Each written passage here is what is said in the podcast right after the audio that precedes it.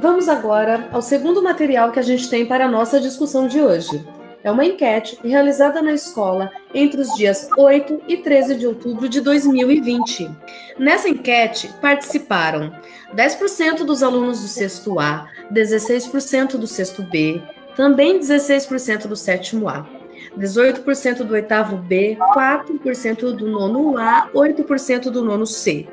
8% também do primeiro A, 10% do segundo B e 8% do terceiro A. Nessa enquete, haviam as seguintes perguntas. A primeira delas, em relação à sua cor, você se considera amarelo, branco, indígena, pardo ou preto? Disseram que se consideram amarelos é, 2% dos, né, das pessoas entrevistadas.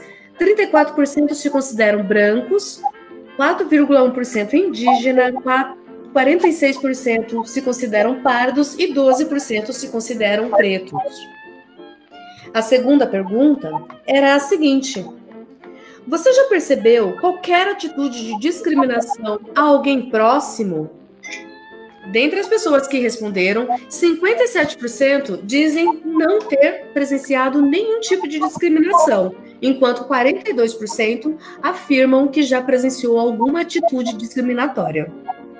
A questão 3 diz o seguinte: você já foi vítima de injúria racial ou qualquer comportamento preconceituoso?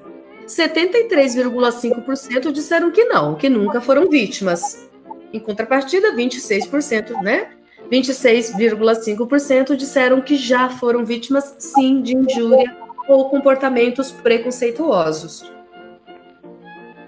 A questão 4, ela não era obrigatória, eram, né, pedia que os alunos pudessem relatar uma situação em que eles presenciaram ou que eles foram vítimas né, de, de, discriminação ou injúria racial.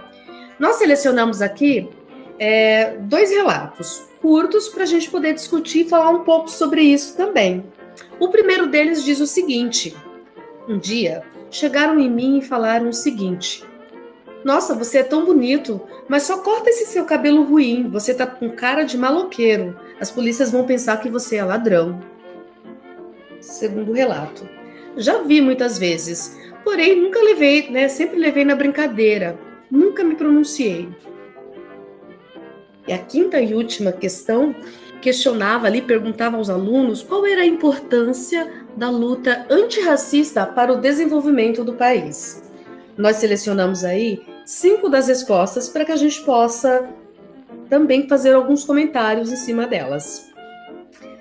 Uma das respostas é: o racismo impede o pensamento solidário, fazendo que pessoas tenham uma falsa visão sobre outra, apenas por causa da cor. A luta antirracista é a esperança por um país mais justo. A luta antirracista significa força, significa evolução, significa que apesar do que acontece com nós, pretos, a gente nunca desiste e sempre luta pelos nossos direitos. É uma luta que traria menos desigualdade e melhoraria a vida no país, contribuindo à educação, com a saúde, economia, bem-estar social e diminuindo a violência ajudando o desenvolvimento do Brasil. A importância da luta antirracista está na igualdade de classes. E esses foram os resultados da enquete que os alunos, que os nossos alunos participaram. Passo agora a palavra para a Adna. Seguiremos agora então com o debate sobre